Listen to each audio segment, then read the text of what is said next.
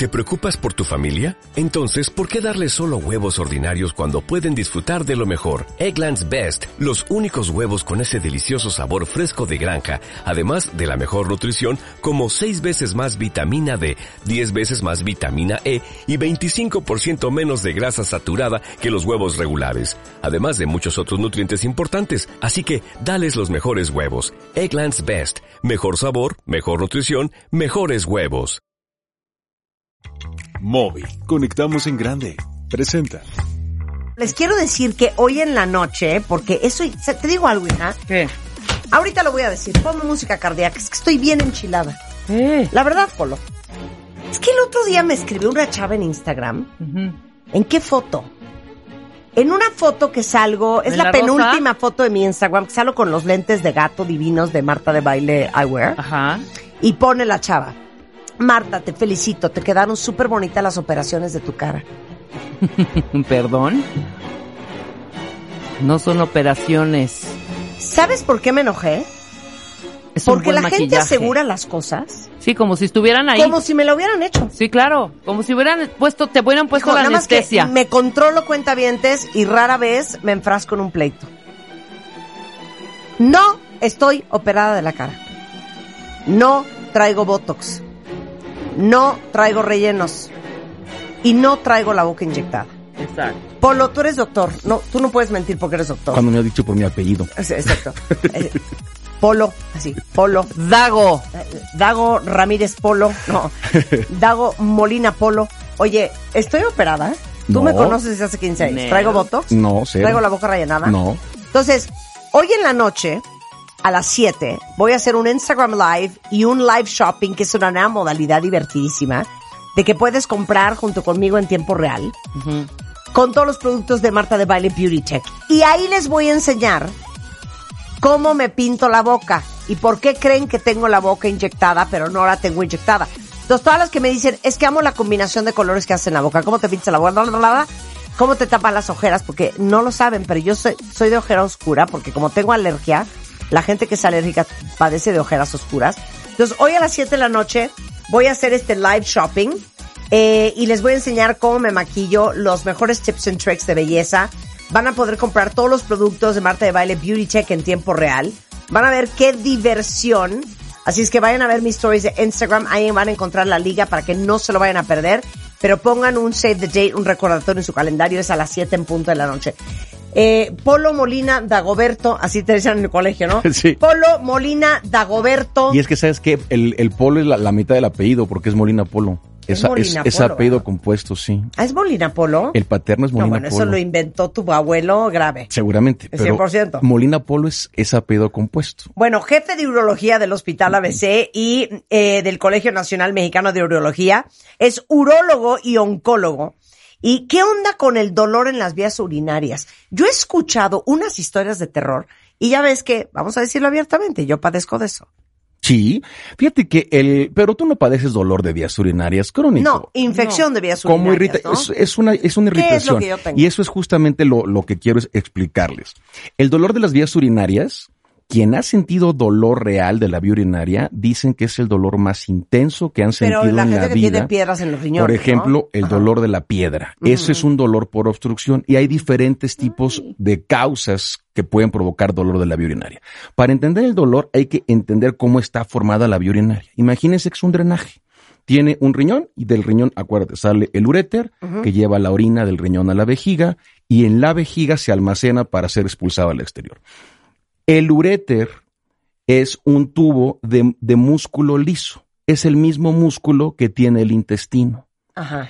Y es un tubito que tiene entre 2 y 3 milímetros de o diámetro. sea, es que imagínense dos milímetros de diámetro con una piedra. es un tubito chiquitito, pero es un tubito de músculo. Entonces, ese tubo, además de ser muy delgado, es un tubo muy frágil. Es fácilmente lesionable. Y las complicaciones de una perforación de vía urinaria son realmente graves. Te voy a decir una comparación asquerosida. Por eso ya no quiero comer pollo, hija. ¿Por? Me quiero qué? matar. No. Ay, no es que quiero vomitar. Ubican cuando sale como una, como Benita. una, como una vena del pollo, pero eh, es hueca por dentro, o sea, no, no, no, no, no, no. Pues sí, todas las venas son huecas por Así dentro. me imagino la, eh, la, la, la- El, el, esos uréter, cables. el uréter es un tubito súper delgadito. no es como así. Bueno, más, más o menos, pero está constituido por varias capas de músculo, pero es muy chiquito en su luz. Por eso es tan doloroso. Las vísceras no duelen ni a la punción ni al corte. ¿Qué, ¿Cuál víscera? Cualquier víscera. ¿El riñón? La víscera hueca no duele ni a la punción. Si yo pico el intestino de alguien eh, despierto, no le va a doler. Si Oh. cortas el intestino, no le va a doler. Pero si esa víscera hueca se distiende, produce mucho dolor. Eso es el cólico. Ok. Entonces, las vísceras huecas no duelen ni a la punción ni al corte. ¿Cuáles son las huecas? El intestino, el uréter, la vejiga. Entonces, El duele- riñón. el riñón tiene una cavidad y tiene una parte sólida. La parte sólida es en donde están todas las células renales que se van a, imagínate una destilería sofisticada, en donde hay muchos matraces, muchos espirales y se van a, van a formar finalmente la orina. El riñón, su función es concentrar y diluir. Concentra y diluye. Elimina, elimina las toxinas que tu cuerpo no necesita. Es como el Sí. camión de la basura. Sí, sí. Pasa y se lleva la basura todos los días. Entonces, cuando ese drenaje se obstruye, o cuando ese drenaje está irritado, o cuando ese drenaje está infec- infectado, despierta dolor y dolor muy intenso. El dolor es el único, el único dato que tu cuerpo puede sentir que es una señal de alarma. Sí. Por eso, cuando hay dolor intenso, sobre todo abdominal, y empiezan a tomar medicamentos de manera, pues, empírica, empiezan a tomar analgésicos, antiinflamatorios, antiespasmódicos, llegan con un cuadro a veces muy complicado al hospital y enmascarado por medicamentos. Entonces, es muy importante hacer el diagnóstico preciso de dónde inicia el dolor, Claro.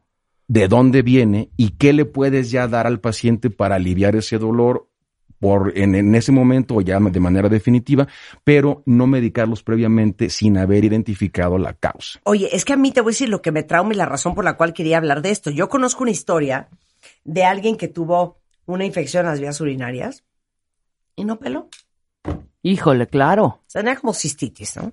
Y no peló. Corte A, septicemia. Sí, O sea, se le fue la infección a la sangre y estuvo como 25 días con un catéter en el brazo con antibióticos. Sí, claro. Ese tipo de infecciones gen- generalmente se dan por bacterias que ya están muy entrenadas a responder a los antibióticos que normalmente se usan.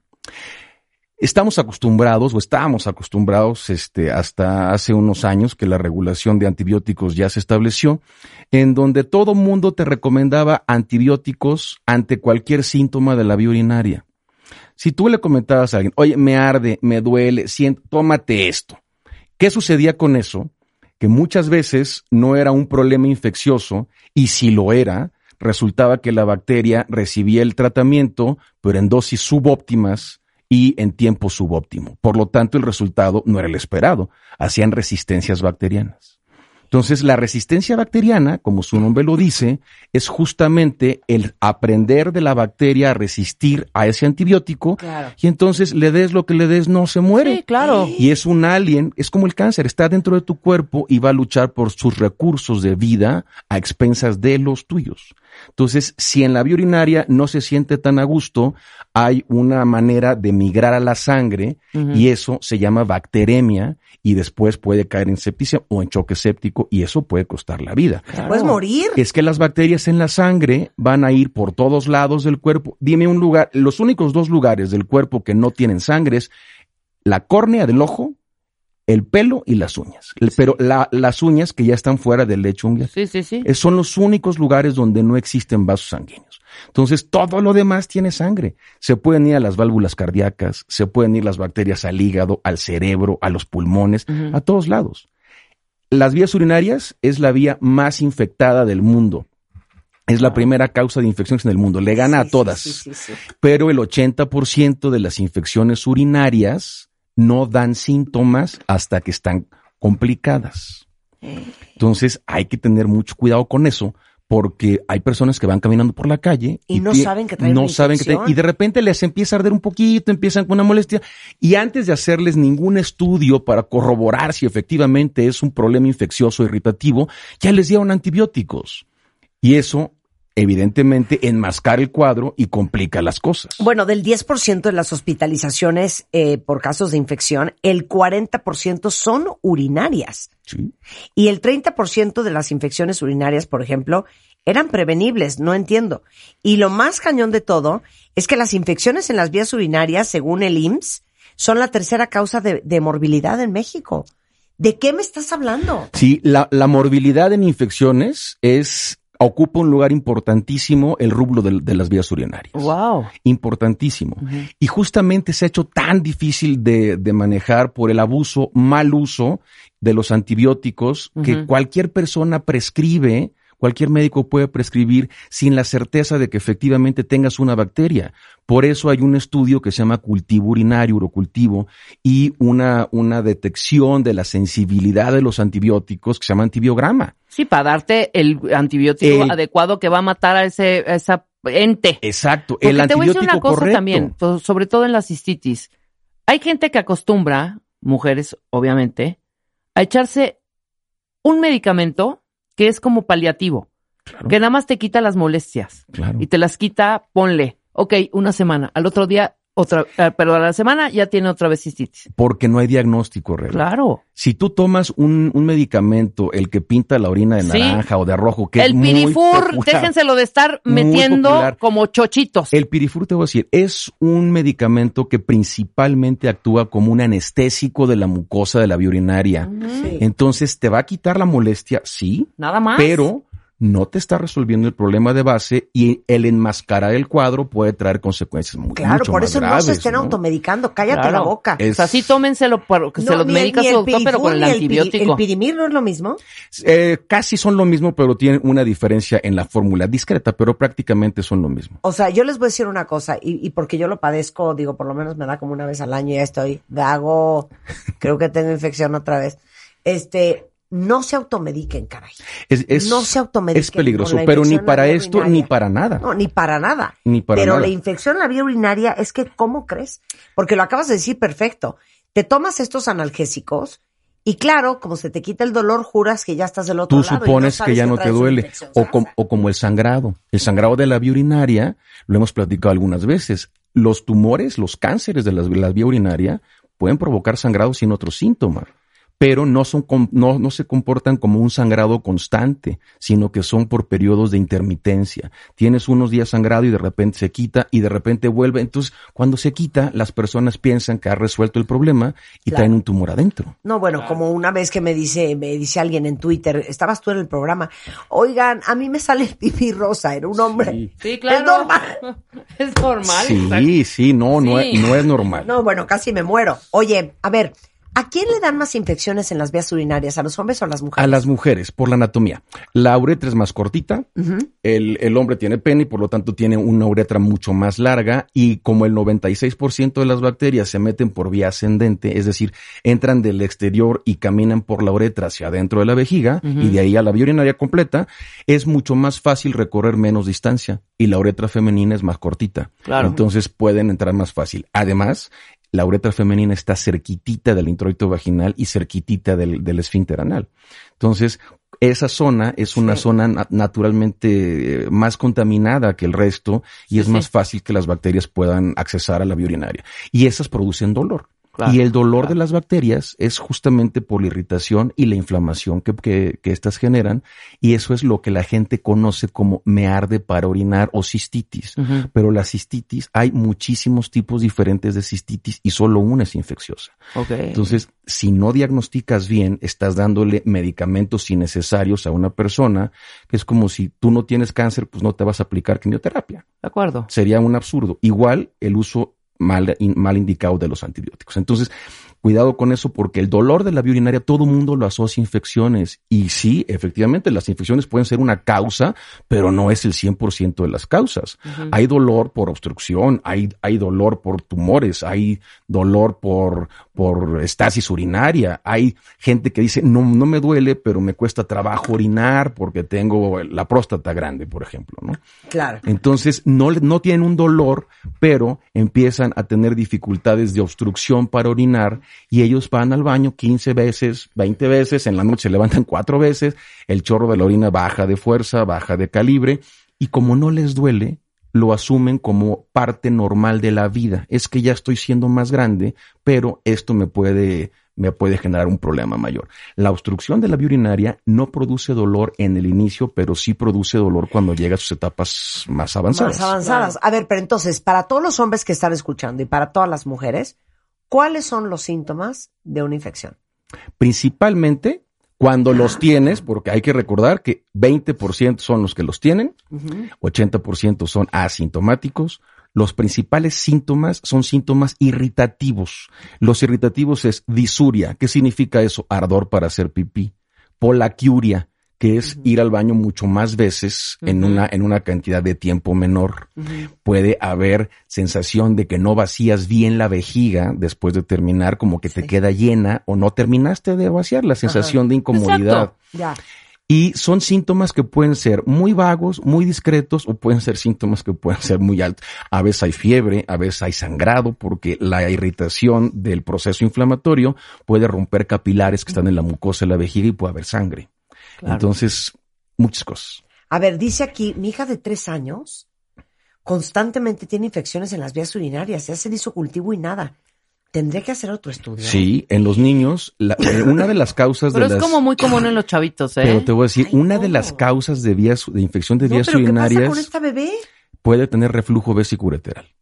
El reflujo, ¿Reflujo? reflujo vesicureteral. Esa es una, una enfermedad en la que la orina que ya está en la vejiga se regresa, regresa. por el uréter hasta el riñón y eso es una causa de infecciones recurrentes y le aconsejamos a esta mamá que acuda con un especialista porque eso puede dejarle una lesión en la funcionalidad renal a la niña. Pero eso, pero a tiempo ti- no tiene problemas, se, se, controla. diagnostica, hay diferentes grados de, de reflujo y de- dependiendo de- del ¿tú ves grado se elige el tratamiento. En las cuestiones urológicas, sí, Ok, solo en las urologías. solamente una en las vez. urológicas. Que lleve a su niña, pero de una 100%. vez. Solamente. Ahora, quiero decir una cosa, muy cañona.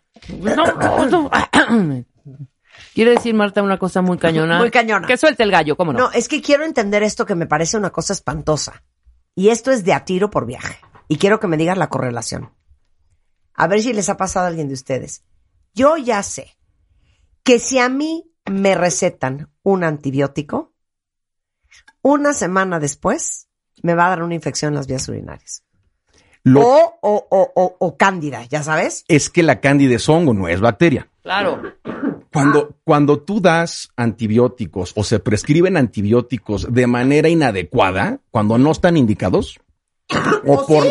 o sí, pero por la dosis no indicado, por el tiempo no indicado, o a lo mejor estaban indicados para otra situación de en otra parte del cuerpo, Ajá. pueden alterar la flora normal de otros lados. La que te voy a decir una cosa. Todos los doctores que ven a Marta, ya, hombre, una tos más y, y te sales, pero de W Radio, allá, a División del Norte. No sé qué tengo. A ver, A ver, te voy a decir qué pasa con algunas personas, incluida Marta. A ver, ¿qué? Ajá. Para todo, obviamente, su No, historial no, no sí. es para todo. Para todo No te para echa, todo. para todo es Bueno. antibiótico. Sí recetado, Bueno. pero para todo, Dago. O sea, es, ya me recetaron para no sé qué, un antibiótico. Ya, todo, no, no digas no, que Bueno, es la a mí verdad. ya me importa lo que ¿No? tú digas. El punto es, Obviamente, obviamente te ya dan- no le hacen. no, cuando te sí. dan antibiótico te cambia la flora.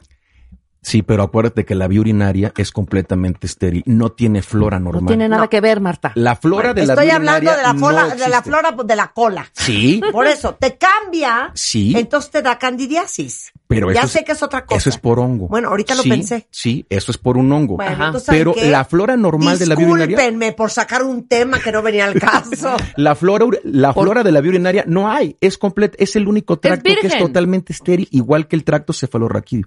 No hay bacterias ahí. Todos los demás, intestino, pulmón, todo hay bacterias.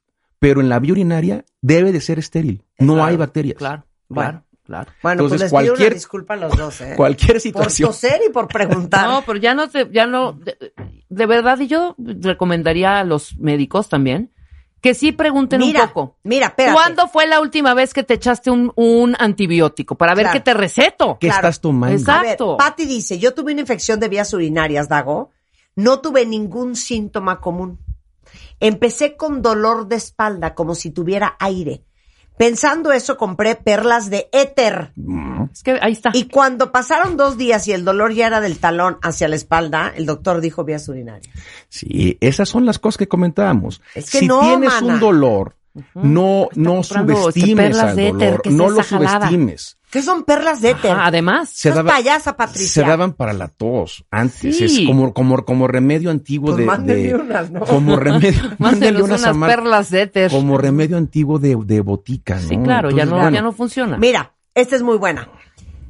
El Islo dice que ella siempre está inflamada, tiene infecciones urinarias constantes, siempre le mandan el mismo tratamiento. Mm. ¿Hay algún estudio más La completo. Es que hay- me puedan hacer hay que para saber por qué estoy así? Hay que preguntarle si ya le hicieron cultivos, porque si no le han hecho cultivos, están asumiendo nada más que está infectada y muchas ocasiones no tienen bacterias, se debe a otra cosa. Entonces, por eso el tratamiento no le sirve, porque le dan antibióticos. Bueno, Exacto. por favor vayan a ver a Dago. Un bebé de un año, cuatro meses.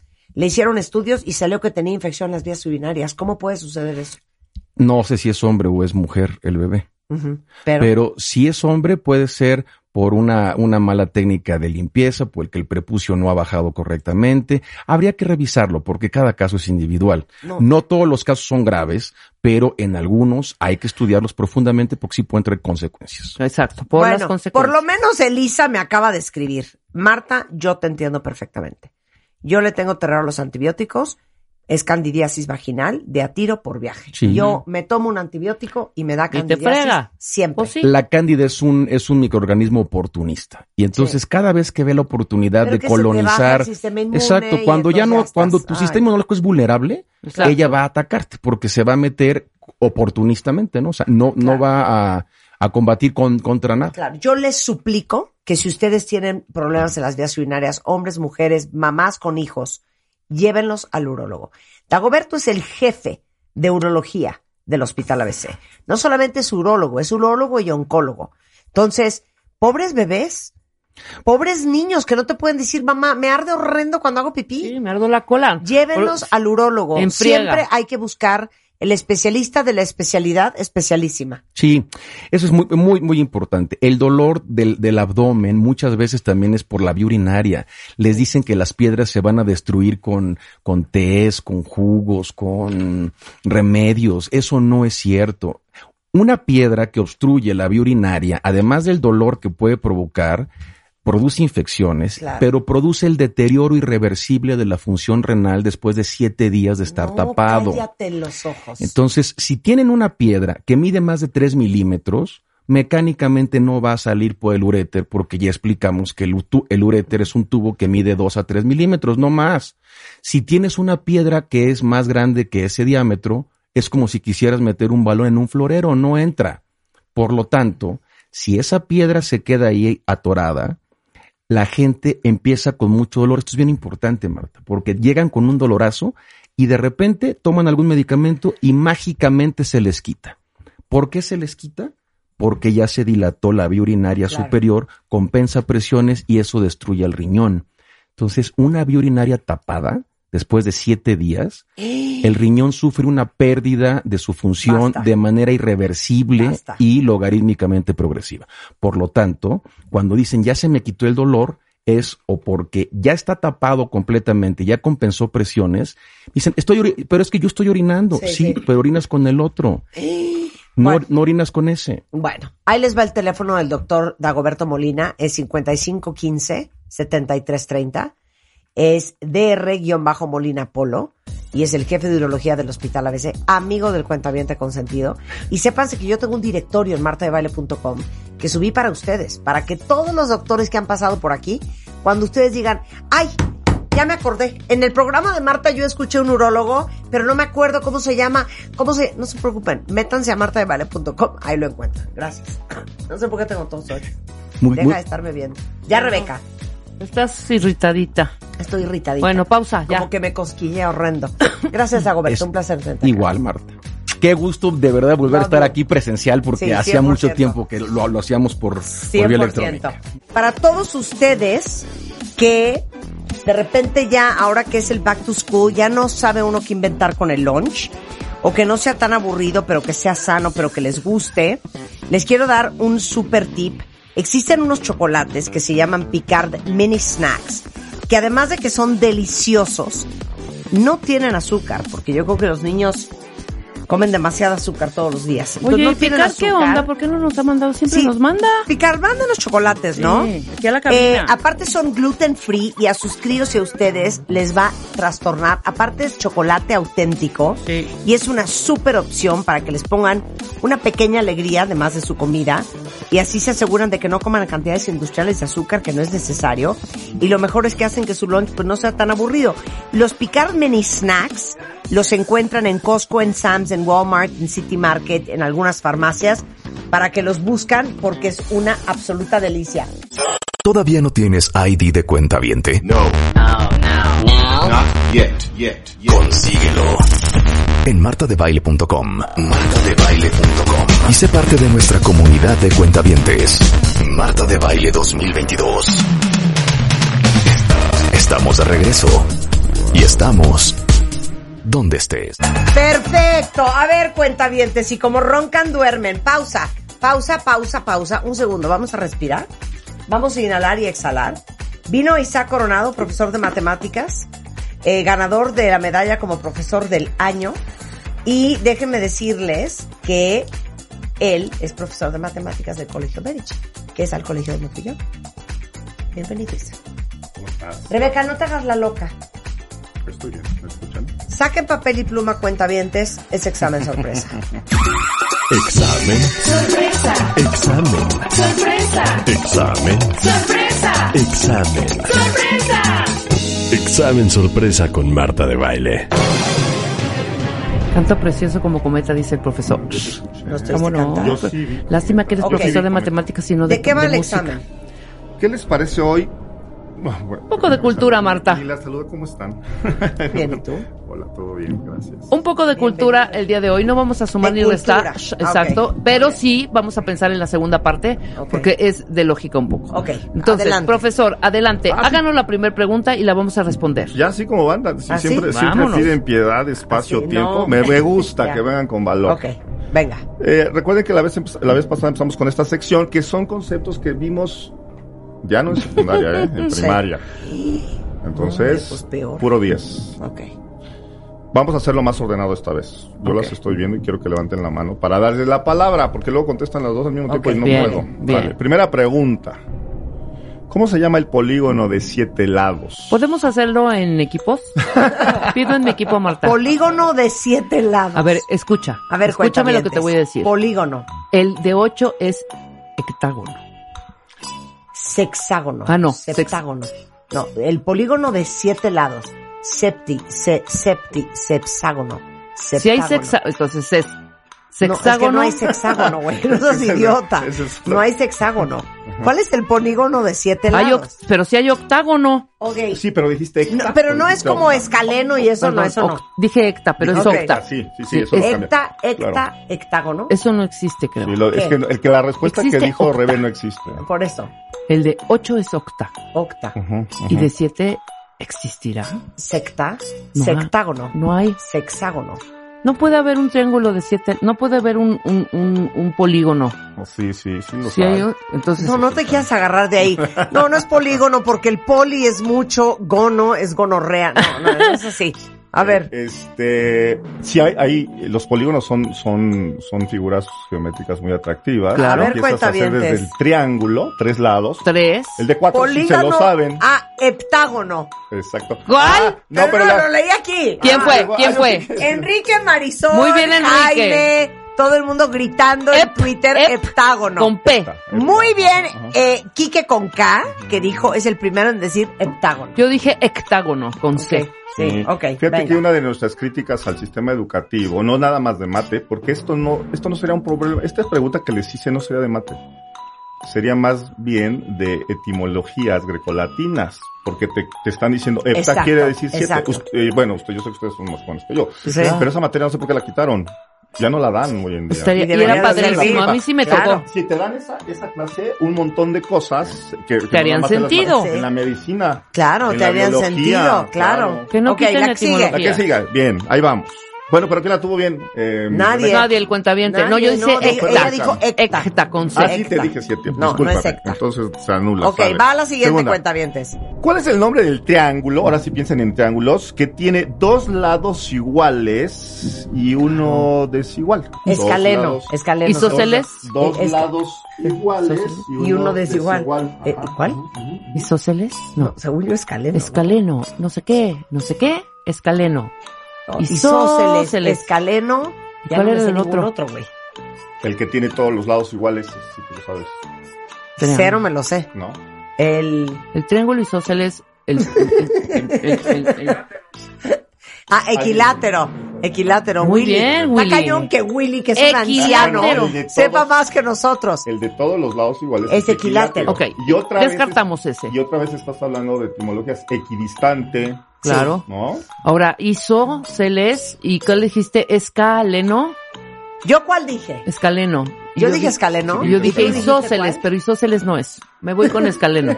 escaleno, profesor. Ok. Hoy no estudia de suerte. sí. Claro. ¡Sí era! Oiga, sí era. Gisela Chirinos dijo Si estuvieras Claro. ¡Charros! la perdías si te hubiera dado coraje. Y entonces el escaleno, el, ¿cuál el es? escaleno viene también de otro, de otra etimología que es escalera.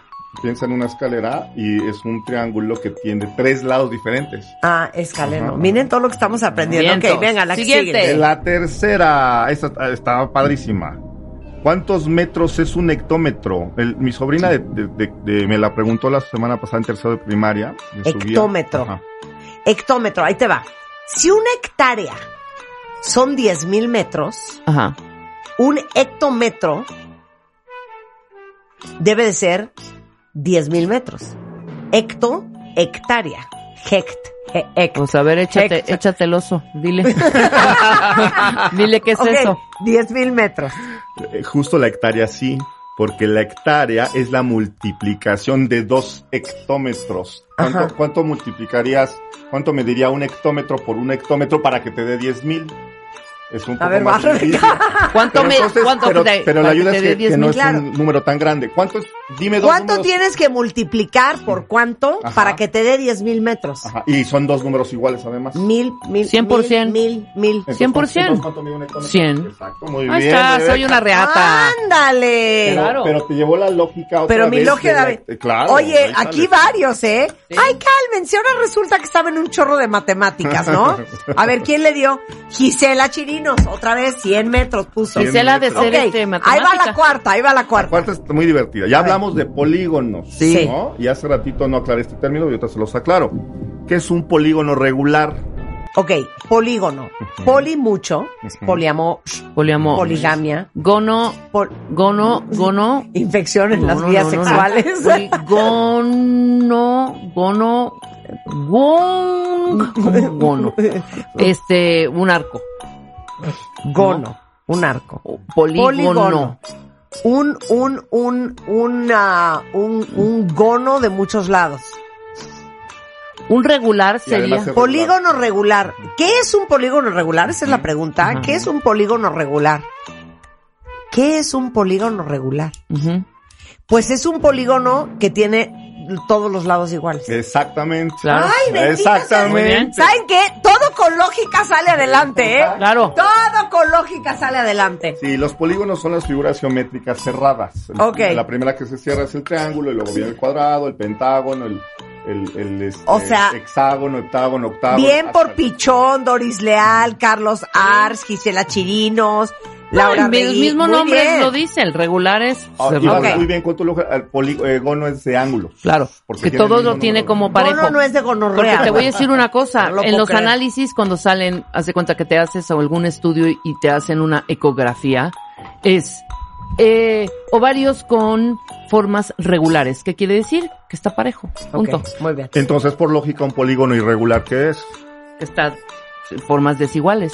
Que tiene, por ejemplo, Lados desiguales. Lados no son desiguales, formas. perdón, lados. Tú Hombre. puedes ver una figura cerrada, veras está que es cada uno de sus No pudiste lados ni, ni, ni multiplicar 100 por 100 para que te diera mil, hombre. Y me estás diciendo formas regulares.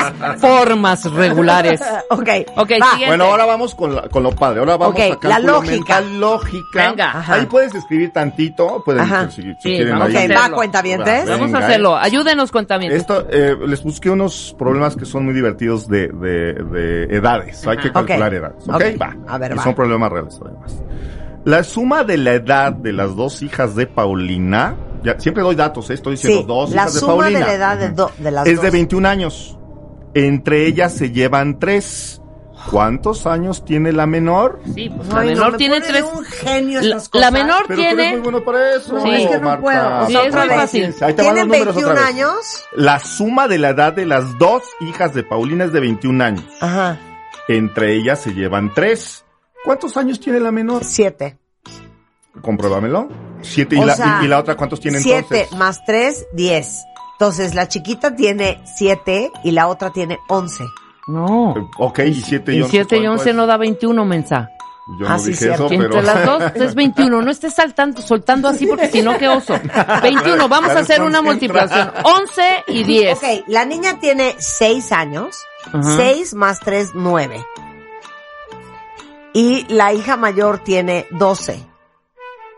Nueve, diez, once, doce. Ahí está. No, seis años dije, ¿verdad? Sí, no, no, no, está mal. Es, exacto. Es, ver, hay que va, hacer una regla de algo. Yo aquí. no con la lógica. Eh, aquí lo que más a- a- eh, les puede servir es que acomoden los números. Y lo que estabas haciendo, Marta, no es, ibas muy No lógica. está mal, ibas muy Estás bien. bien. buscando Sí, lo más números.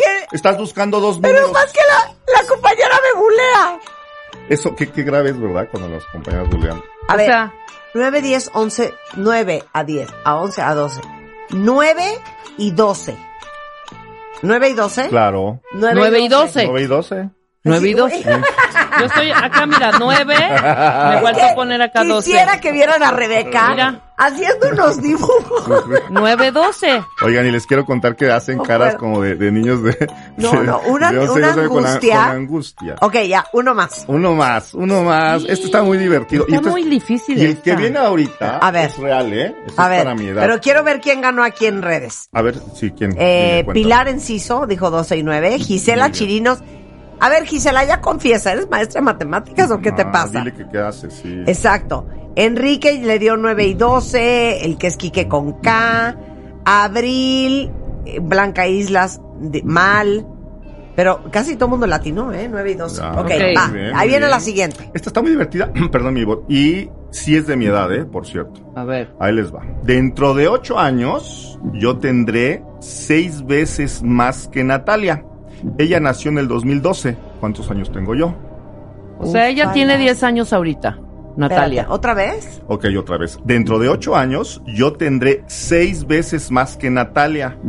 Ella nació en el 2012. ¿Cuántos años tengo yo? Híjole. ¿Con calculadora? 52. 54. 52. Tengo 52. Ay.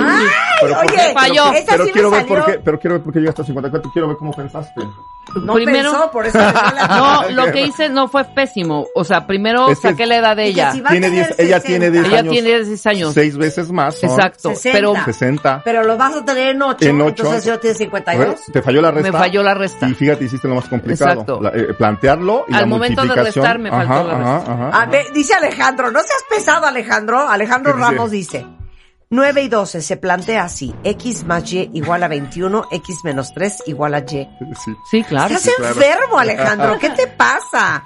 Ok, regresando del corte, una más, no se vayan. Clases y examen de matemáticas con Isaac Coronado del Colegio Medici regresando en W Radio, no se vayan.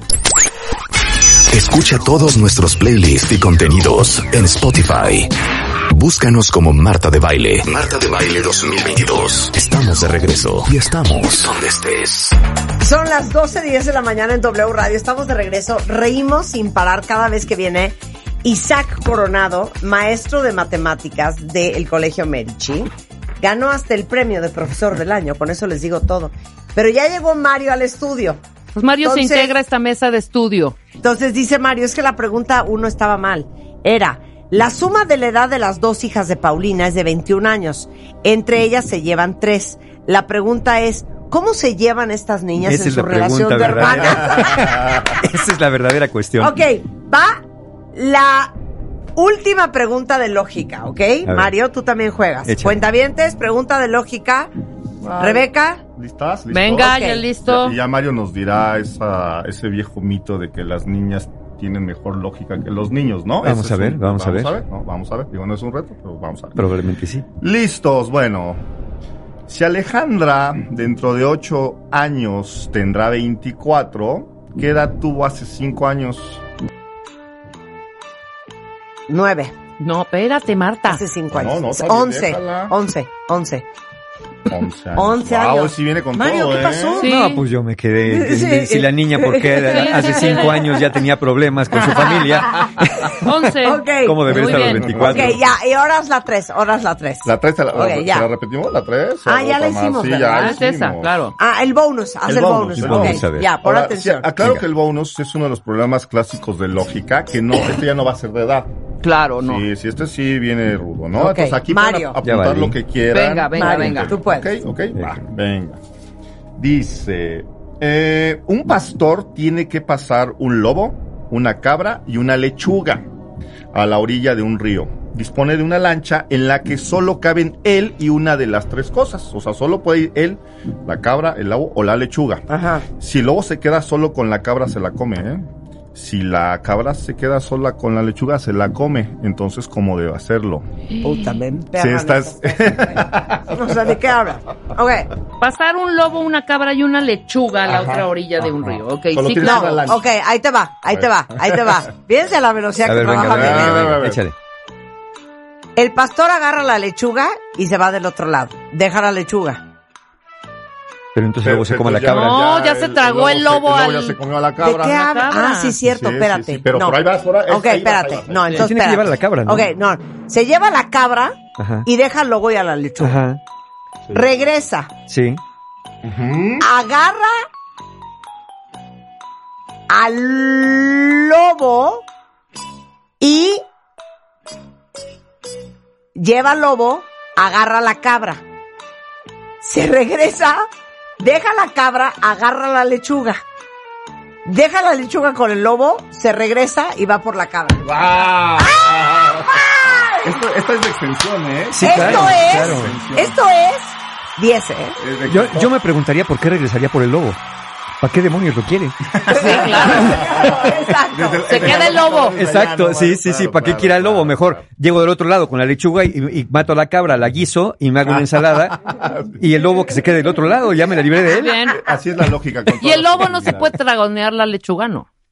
Pues en este problema, ¿no? Sí, los lobos lo no suelen ser vegetarianos. como- Es que cuando hacemos, condimento. cuando hacemos lógica siempre me divierte mucho contar ese chiste.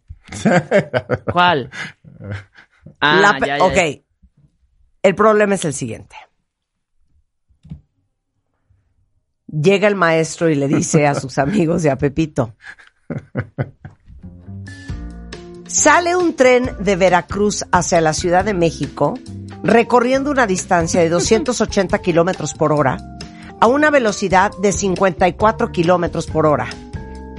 Simultáneamente, sale un barco del puerto de Mazatlán hacia el canal de Panamá, recorriendo una distancia de 2.623 kilómetros a una velocidad de 53 nudos por hora. La pregunta es, ¿cuántos años tengo? Pero espera, No, espera, Mario. todavía no Pepito acaba. se voltea y le dice, maestro, usted tiene 50 años. Pepito, ¿cómo llegaste a tan brillante conclusión? Es que porque yo tengo un hermano que tiene 25 años. Y es medio mamón. Lo bueno es que no soy yo el maestro, ¿eh? Porque ya te dije mi edad. Porque mi hermano Isaac tiene 52 años. Exacto, Isaac, muchas gracias. Muchas gracias a ustedes. ¿Dónde te siguen por si alguien necesita un tutor de matemáticas para sus hijos, regularización de matemáticas? Estoy en redes, en las Ajá. tres clásicas, en. Instagram, Twitter y Facebook, como. Ishaco, I-S-H-A-C-O, Ishaco. Y Chaco, en Twitter, en Instagram y en Facebook, por Así si alguien es. ocupa a las 10 de la noche de un domingo. En la madrugada. sí. ¿Cuál es la hipotenusa? Isaac les Exacto. puede ayudar. Isaac, muchas gracias. Qué lindas, muchas gracias. Estuvo buenísimo. Vamos a gracias. hacer la próxima en risa. 15 días. Ya saben que sí. Muchas gracias, que tengan No, buen día. Muchas gracias, gracias, luego, qué que bueno. Bye. Oigan, dos felicidades. A ver, cuentavientes, para todos ustedes que sienten que duermen fatal, hay una encuesta que dice que solo dos de cada diez personas en México duermen más de ocho horas. O sea, dos de cada diez. Eso significa que ocho de cada diez duermen menos de ocho horas, que se supone que es la media. El 70% de la población mexicana duerme solo cerca de 5 horas al día. Y obviamente si uno no duerme bien, no solamente andas de pésimo humor, no tienes buenos niveles de melatonina, que es la hormona que regula el sueño.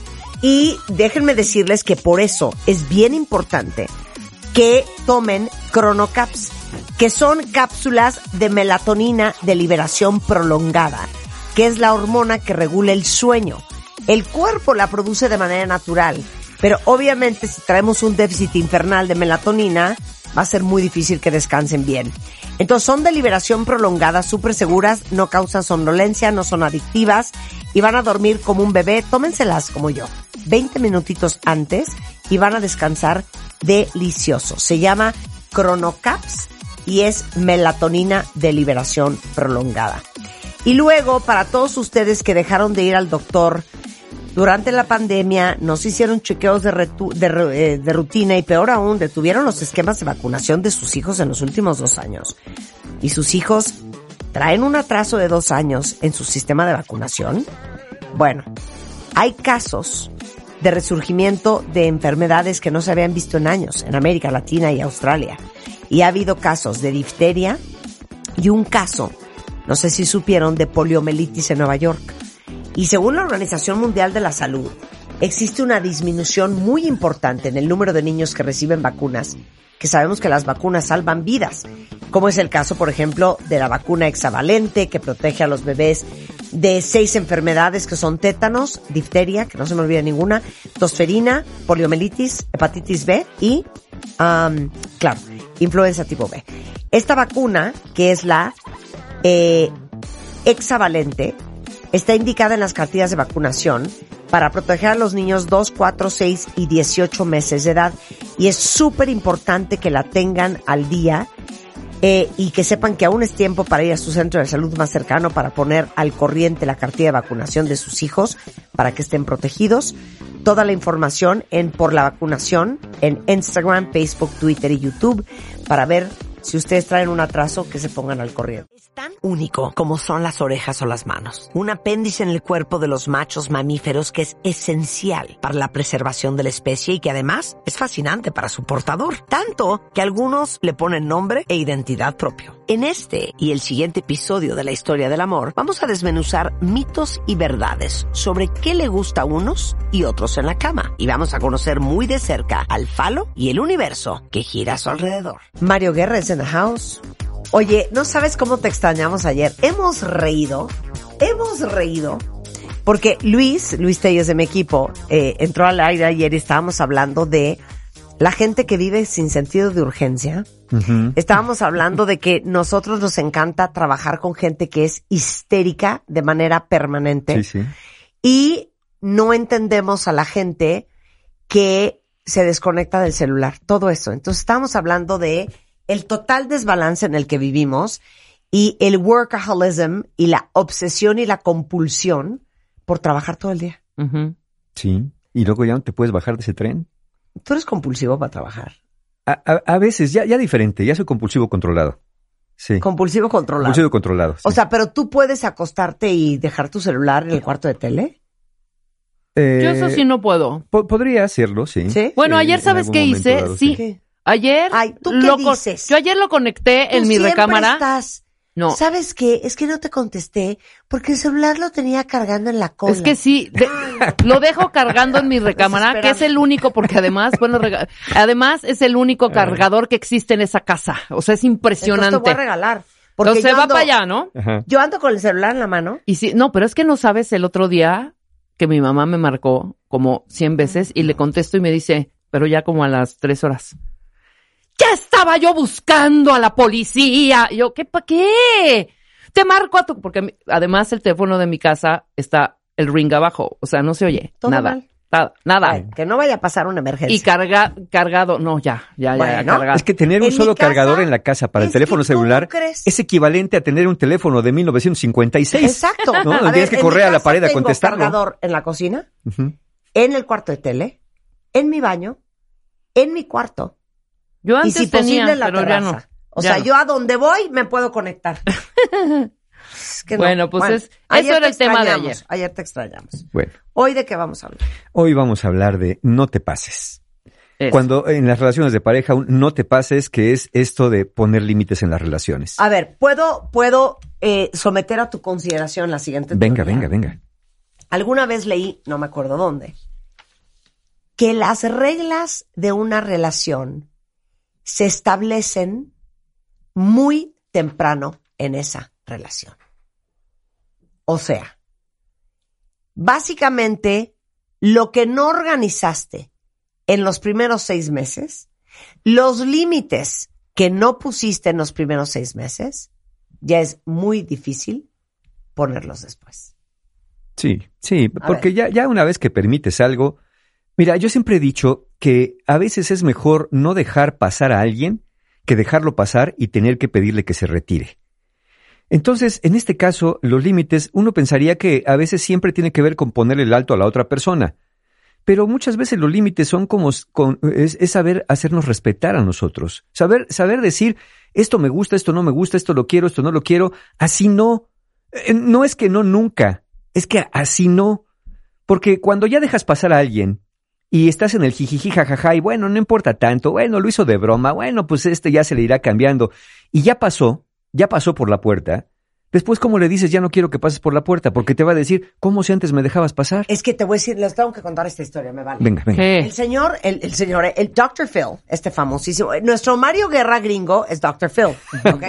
Entonces, Dr. Phil un día en, en su libro, eh, que se llama uh, Secret Marriage, no sé, no, no me acuerdo cómo se llama el libro, pero cuenta una historia de que cuando era novio de su esposa, su esposa Ah, le sí. dice, oye, mi amor, ¿me podrías llevar, hagan de cuenta, que ustedes le dicen a su novio, mi amor, quiero ir a ver a mi hermana a Puebla este fin de semana, ¿me llevas? Y él se volteó y le contestó, no. Ya le dijo, es broma, güey. ¿Por? ¿Por? Porque no quiero estar yendo a Puebla. Y no quiero que creas el día de mañana que porque te llevé este fin, ya te voy a estar llevando. Entonces no, no te voy a llevar. No la llevó. No la llevó. Pero el punto es que, claro, él estaba sentando las bases. A ver, si la llevo, va a creer que esto es de a tiro por viaje y yo no voy a estar yendo a Puebla. Sí, claro. Y no la llevó. Y fíjate tú que en el noviazgo pasa justamente Lo eso. contrario. Pasa lo contrario. Pasa justo, eh, eh, haces cosas desborda. que no quieres hacer, permites cosas que no quieres Sí. permitir, porque según tú, pues para agradar y porque ay no pasa nada, y ya cuando estás más metido en la relación, entonces ahora sí ya despiertas y dices, espérate, esto nunca me gustó. Espérate, ¿qué hago, qué hago subiendo y escalando en montañas, no?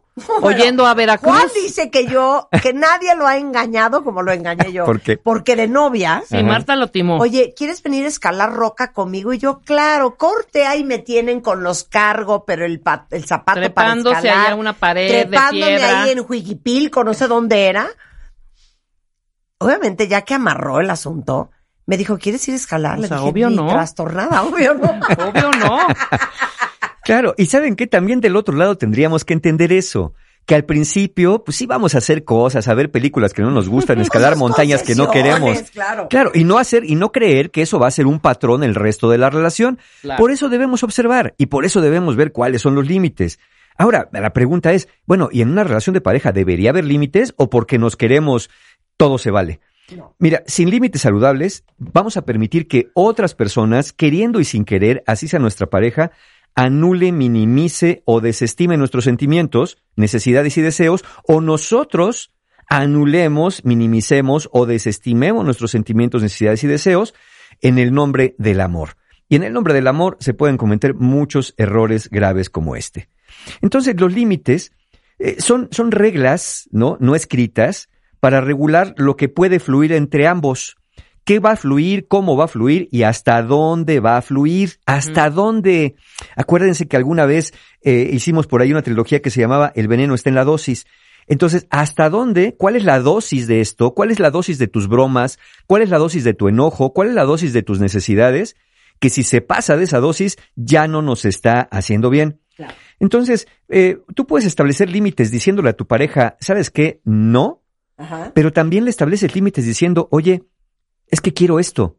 En lugar de decirle lo que tú quieras. No. No, quiero esto. Esto me gusta, esto no me gusta. En el ejemplo que ponías, tú puedes decirle, mira, yo entiendo que es una urgencia ir a ver a tu hermana porque algo pasó y sí te voy a llevar a Puebla, pero sí quiero decirte que no te llevo porque me guste hacerlo, sino porque te quiero y porque te quiero apoyar, pero no es algo que voy a estar haciendo cada semana. Claro. Porque no, no, no lo quiero hacer. Porque si te digo que sí, vamos a pensar esto, cuentavientes. Si tú dices que sí cuando tú sabes que es que no, vas a hacerlo. Y a lo mejor lo haces dos y tres y cuatro veces, pero luego vas a empezar a poner pretextos. Es que fíjate que ahorita no puedo. Es que pues te entiende que estaba yo de malas. Pues es que comprende que venía yo deprisa. Pues es que también tú cómo quieres que... Entonces va a empezar a haber fricciones porque tú ya habías dicho que sí. Y como cuesta mucho trabajo desdecirse, porque a veces nos cuesta ese trabajo cuando no tenemos la autoestima bien puesta, pues entonces vamos más bien saliéndonos por la tangente, como se dice por ahí.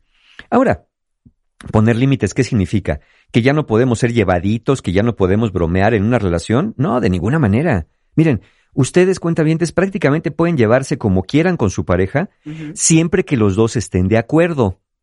Porque no es lo mismo decirle a alguien, ¿Verdad, mi amor, que no te importa que te diga que eres un eunuco bueno para nada? ¿Verdad que no te importa? Y eso mientras lo ves con unos ojos de pobre de ti donde digas que sí. Bueno, pues el otro, si, si no tiene igual la autoestima bien puesta, va a decir, no, pues no, no importa, pues es que, es que sí nos llevamos. Pero te das cuenta en el tono de voz, en la corporalidad, que la persona no se está divirtiendo con eso. Más bien está cediendo a tus chantajes y amenazas con este de, ¿verdad que no te importa? Entonces, eso no, no es este ser llevadito de, de común acuerdo, eso es pasarse con el otro y aprovecharse de sus debilidades. Ahora bien, también es verdad que hay límites que son más del contexto y del momento. Miren, por ejemplo, tú le puedes decir a tu pareja, mira, no tengo ningún problema que así nos llevamos tú y yo en la casa. Pero no me gusta que me digas sabandija cuando estamos con otras personas. Cuando estamos tú y yo en la casa, va, nos llevamos así. Yo te digo sabandija, tú me dices rata, órale, así nos llevamos tú y yo. Pero ¿sabes qué? En la junta, cuando estuvimos ahí con el jefe, en, la, en la cena de fin de año o en el cumpleaños así de, de tu familia, pues la verdad no me gusta que me lo digas. Otras veces no depende del lugar, sino del momento. A veces sí es cierto que nos llevamos pesado, pero no siempre estamos para bromas. A veces estamos estresados, a veces estamos muy atareados o simplemente no estamos y tenemos que tener Sí, la sensibilidad para decir, ok, aunque así nos llevamos, ahorita no le voy a picar por aquí, porque ya me di cuenta que viene de malas, ya me di cuenta que algo trae y mejor ahorita no le muevo. Entonces, aquí lo que conviene, a lo mejor es un no un radical no, como dije, o no quiero, sino nada más decir a tu pareja, ¿sabes qué? Ahorita no. Aquí no o así no. Ahorita, mira, ahorita no, no empecemos con esto, por favor. Te lo voy a pedir. Oye, pues es que tú siempre y yo bromeamos. Sí, pero sabes que ahorita no. Ahorita no porque me siento diferente, me siento como agüita para chocolate. Ahorita no estoy para esas bromas. Claro, el otro dirá, ay, entonces cuando tú quieras. No, no es cuando yo quiera, no depende del querer, depende del estado de ánimo a veces. Por eso hay que tener cuidado con esta arma de doble filo de ser llevadito. Y claro, hay límites que no tienen que ver con el contexto ni con el momento. Por ejemplo, a tu pareja a lo mejor no le gusta que le levantes la voz, ni estando de buenas, ni estando de malas, ni estando en público, ni estando en privado, ni estando eh, bajo una contingencia, ¿no? Claro. Digo, eh, eso, eso ya es un límite más establecido. Claro. Entonces, regresando del corte, ¿qué ofreces? Es el regresando del corte es por qué tu pareja se salta todos tus límites ¿Y por qué tú no puedes poner límites a tu pareja? Ay, ya sé, Ahí está. ya sé. ¿Cómo poner límites? ¿Sabes cómo? Mm. Sin, sin, sin sentirte una perra maldita. Eh, eh, a veces pasa por ahí Ya, también. sin sentirte una perra. Sí, o a veces tienes que sentirte, pero tienes que ponerlos. Exacto, hacemos una pausa y regresamos. Suscríbete a Marta de Baile en YouTube. No te pierdas los de Baile Minutos, de Baile Talks y conoce más de Marta de Baile y nuestros especialistas. Marta de Baile 2022. Estamos de regreso y estamos donde estés. Estamos de regreso en W Radio 12 del día con 37 minutos hablando con nuestro querido Mario Guerra, nuestro rockstar del amor. No te pases. ¿Sabes poner límites en tu relación? Y nos quedamos, Mario. En, de, que siento, ¿por qué mi pareja siento que se salta todos los Es límites? exacto, ¿no? exacto. ¿Por qué? ¿Por qué? Mira, puede haber varias razones. Primero, obviamente, si, si tú ya pusiste límites claros, y aquí la pregunta es, ¿de verdad ponen límites claros? ¿O crees que, ah, ya, ya no me digas así? Eso, eso no es un poner límite O sea, claro. medio límite. ¿no? Medio límite No, ahí. ni siquiera, ¿eh? O sea, es más bien es como un... Hasta es parece broma. Como reclamito, reclamito estúpido, ahí de, ¿no? exacto, que no, es de a juego. Bueno, entonces, si, si ya pusiste límites claros, suponiéndolo, ¿por qué tu pareja se brinca tus límites? Bueno, vamos a ver tres razones fundamentales. Una, a lo mejor se está desquitando de algo. ¿Qué te hace pensar que tú mismo, tú misma, no también te has saltado los límites de tu pareja? Pero tú no lo ves así. Tú piensas que pues lo que tú quieres está bien y lo que el otro quiere, ay, que sangrón, ay, que pesado, ¿cómo es posible que me diga que no? Que, que le cuesta, ¿no? A veces, cuando brincamos los límites de una, en una relación, lo primero que pensamos es, ¿qué te cuesta? No te cuesta nada. Y yo te pregunto, ¿y tú cómo sabes lo que le cuesta al otro? Que a ti no te costara nada lo que tú le estás pidiendo al otro, no implica para el otro, implica un esfuerzo o al menos una negativa de que algo que no quiere hacer.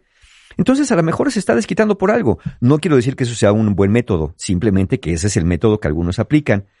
A lo mejor se está desquitando de algo que pasó entre ustedes en el pasado o que ha estado pasando recurrentemente, pero también es frecuente que a lo mejor se está desquitando de algo que pasó en relaciones pasadas.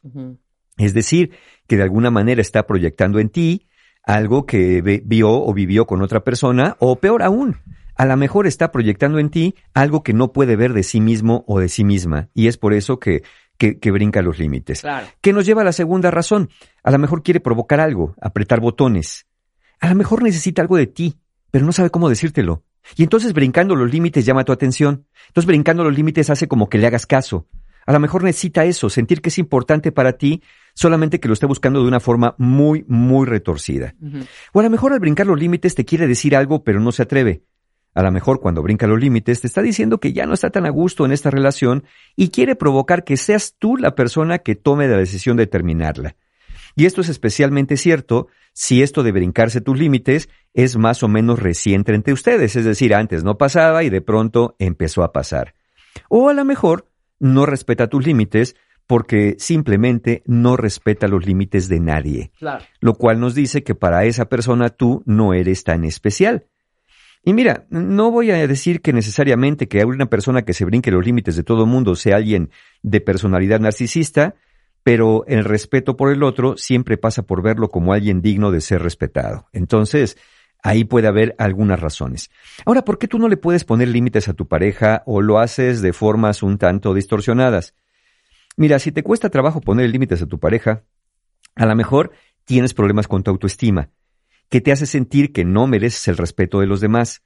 A lo mejor permites muchas cosas porque hay algo de tu pareja que tiene, que te da, que tú necesitas mucho y no te sientes capaz de encontrarlo en otro lugar. A lo mejor te da cariño, aceptación o hasta compañía.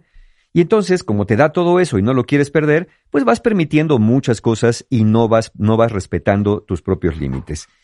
Y a veces pasa lo contrario.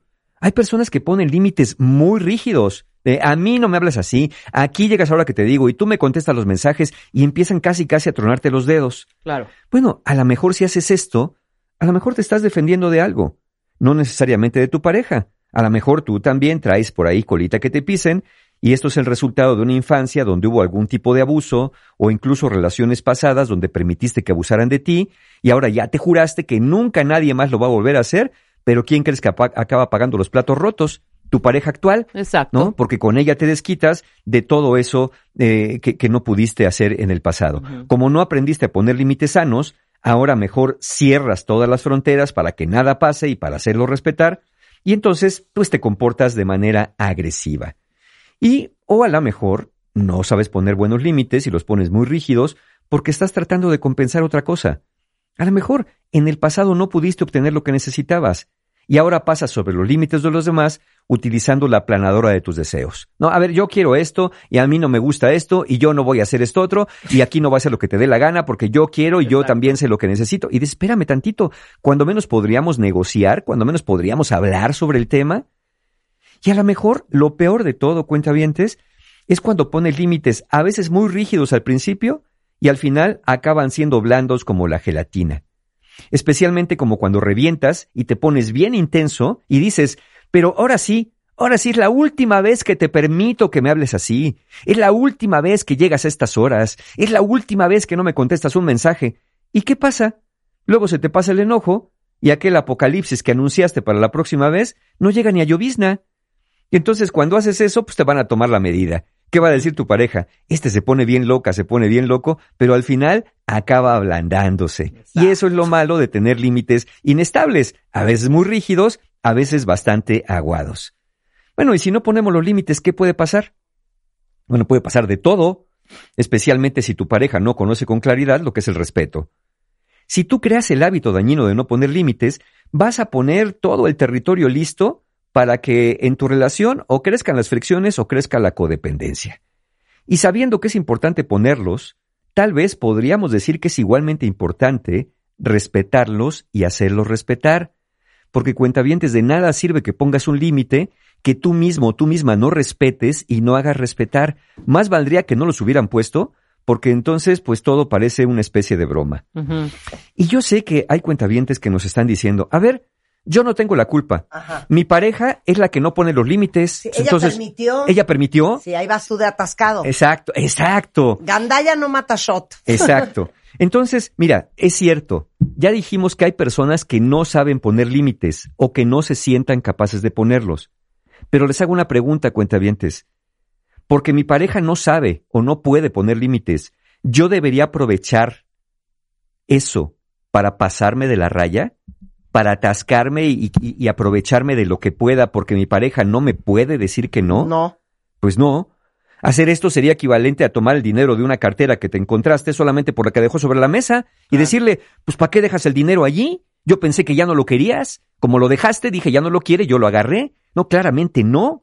¿No? O llevarte un automóvil solamente porque una persona lo dejó abierta con las llaves puestas. Ah, pues como lo dejaste ahí, yo lo agarré, ¿para qué lo dejas? Cuida tus cosas. Y hay personas de verdad, cuentavientes, no me dejarán mentir, que tienen esta forma de pensar, ¿no? Tú tuviste la culpa, pues tú me dejaste, no me decías nada, ¿no? ¿Para qué? Pues entonces ahora no, ahora no te quejes, casi casi.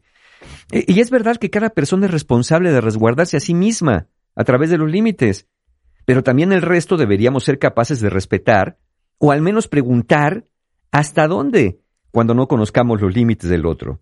Y claramente hay límites que no necesitan ser establecidos, ¿no? Evidentemente, a nadie le gusta, por ejemplo, que le peguen, a nadie le gusta que le mientan, a nadie le gusta que lo engañen, y esos son límites que, aunque el otro no ponga claramente, nosotros deberíamos de respetar y decir, no, espérate, no, no me voy a pasar, no me voy a pasar de la raya, no porque mi pareja esté en desventaja o esté bien o esté mal, simplemente porque yo no me puedo permitir pasarme de la raya. Y esto que decíamos, donde eh, eh, hay, hay, quien dice, es que mi pareja dice que porque ahora me quejo si antes no me molestaba lo que hacía. O sea, es, es, un argumento bastante absurdo, ¿no? Decirle a alguien, como nunca te quejaste, entonces ya nunca puedes quejarte. A ver, ¿no sería poco probable que eso de lo que no te quejabas, en el fondo es algo que siempre te molestó un poco, pero no lo suficiente como para quejarte o pedir un cambio de conducta? Al paso del tiempo, si fuese este tu caso, fuiste acumulando piedrecillas en un costalito, y ahora que el costalito ya se llenó, como el costalito pesa lo suficiente, pues ahora sí te molesta y ahora sí pones límites. Eso es bastante razonable. Otra posibilidad es que antes tu autoestima no era tan buena y entonces francamente dejabas pasar lo que fuera. Ahora como ya mejoraste, ya no estás tan dispuesto o dispuesta a dejar pasar lo que sea y bueno, llegó el momento de decir, ¿sabes qué? Ya basta. Pero suponiendo que fuera verdad, que antes no te molestaba, pues ahora ya te molesta. Y entonces es momento de establecer nuevas reglas, es momento de establecer nuevos límites si descubres que antes que algo no era tan molesto, por la frecuencia, por la intensidad, porque el otro ya se atascó y ya, ya se pasó de la raya con esto, pues ya ahorita sí ya te está molestando. Y hay quien nos dice también, cuando le empecé a poner límites, mi pareja me preguntó si ahora, ¿qué iban a hacer las cosas como a mí me diera la gana? Mira, es ir- irte al extremo contrario, ¿no? O a lo mejor es el temor que tiene tu pareja a perder sus privilegios porque todo este tiempo él o ella sí ha estado haciendo lo que le da la gana y pasando sobre de ti. Y entonces, pues no va a estar tan dispuesto, no va a estar tan dispuesta y conforme a perder su posición de poder. Por eso te dice, ay, y ahora, y ahora resulta que ya fuiste a un curso, ya resulta que oíste un podcast, oíste que fuiste a un taller, y ahora ya estás muy envalentonado, muy envalentonada. Ahora ya Sí, quieres claro. hacer, ahora quieres hacer lo que te da tu regalada gana. Ahora me sales con esa. Sí, ahora, ahora resulta con que tienes dignidad.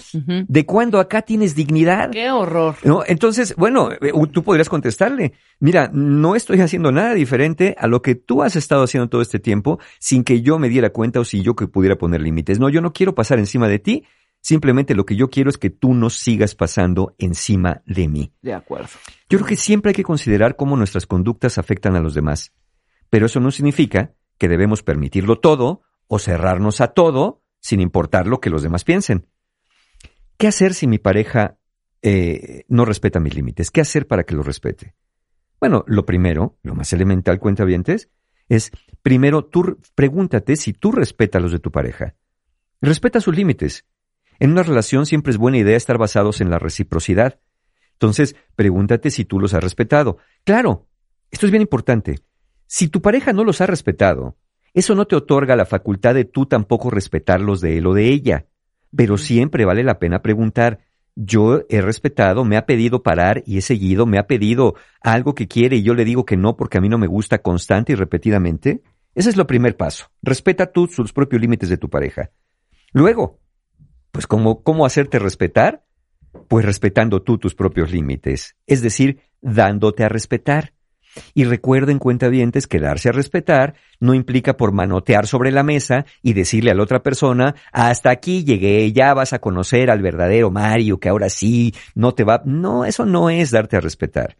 Hacerte respetar significa que si en algún momento dijiste que ya no más, significa que ya no más. Y no dar una enésima oportunidad. Si tú te dijiste a ti mismo, a ti misma, hasta aquí, y yo ya no voy a permitir más de esto, entonces respeta tus propios límites. Cuando tú respetas tus propios límites, es más probable que los des a respetar para los demás y que le queden más claros los límites a tu pareja. Y hacer respetar tus propios límites es tener claridad sobre lo que estás sintiendo, para que le puedas decir a tu pareja cómo te sientes derivado de lo que hace o no hace.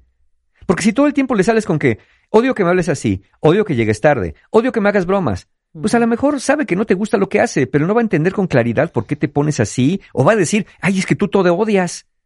Es mucho mejor clarificar y decirle, mira, con esto me siento enojada, con esto me siento avergonzado, con esto me siento desatendida, o con esto me siento muy frustrado. Eh, Tener esta claridad le permite a tu pareja saber cómo y en dónde se está pasando. Y cuentavientes, no dejes pasar algo que te molesta cuando empiece a ser molesto para ti.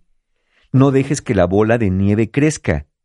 No se trata de que le prohíbas a tu pareja nada, porque tú no le puedes prohibir nada a una persona adulta, independiente y autosuficiente, sino lo que debes hacer es hacerle saber que algo de lo que está pasando entre ustedes no te gusta, te molesta o incluso te está lastimando. ¿Qué pasa si nada de esto funciona? ¿Qué pasa si, respetar sus límites no funciona, si respetar los tuyos no funciona y si hacer respetar tus límites no funciona? Bueno, si nada funciona y tu pareja insiste en no respetar tus límites, a pesar de que ya se los dejaste ahora sí bien claritos, sin berrinches y sin manoteos, pues entonces quizá sea momento de replantearte tu permanencia en esa relación o tu papel dentro de la relación. Sí. ¿No? El seguir ahí con alguien que ya le dijiste que ahí te duele y que le sigue y que sigue picando y picando y picando sobre lo mismo, pues ya es garantía de que eso no va a parar, básicamente porque ya te tomó la medida. Bueno, tienen que tomar entonces un curso para aprender a hacer eso como Dios manda. ¿Cuándo es el siguiente Pu- curso, Pues de Mario? preferencia, mira, tenemos este, este, justamente este sábado que viene, el 21 de agosto, Sanando Heridas de la Infancia en online, justamente porque muchas de estas cosas de permitir y no poner límites viene de la infancia. Ese es el 21 de agosto. Al día siguiente, la ciencia y arte de ser pareja, el taller donde las parejas aprenden a conversar de otra manera y a comunicarse también de otra manera y sobre todo a escucharse aquellos que no se sientan escuchados por su pareja. Esta es una muy buena oportunidad el 22 de agosto también online. Después viene el 3 de septiembre, inteligencia y autorregulación emocional, uno de la canasta básica, online también. El 4 de septiembre, el taller de estrés y ansiedad, que casi no nos pasa eso, ¿verdad? Entonces ahí lo tenemos también online. Y el 18 de septiembre, relaciones rotas para los que anden por ahí, pues también un poco cabizbajos. Fortaleciendo tu autoestima el 24 y, el, y en forma presencial el 25 de septiembre, sanando heridas de la infancia. Todos los talleres que les acabo de mencionar, formas de pago y todo lo demás, lo van a encontrar, ya saben dónde, siempre en la página de mis amigos de Encuentro encuentrohumano.com porque siempre, siempre hay un taller online o presencial abierto en encuentrohumano.com. Veamos sin control, es lo único que quiero que sepas. Muchas gracias.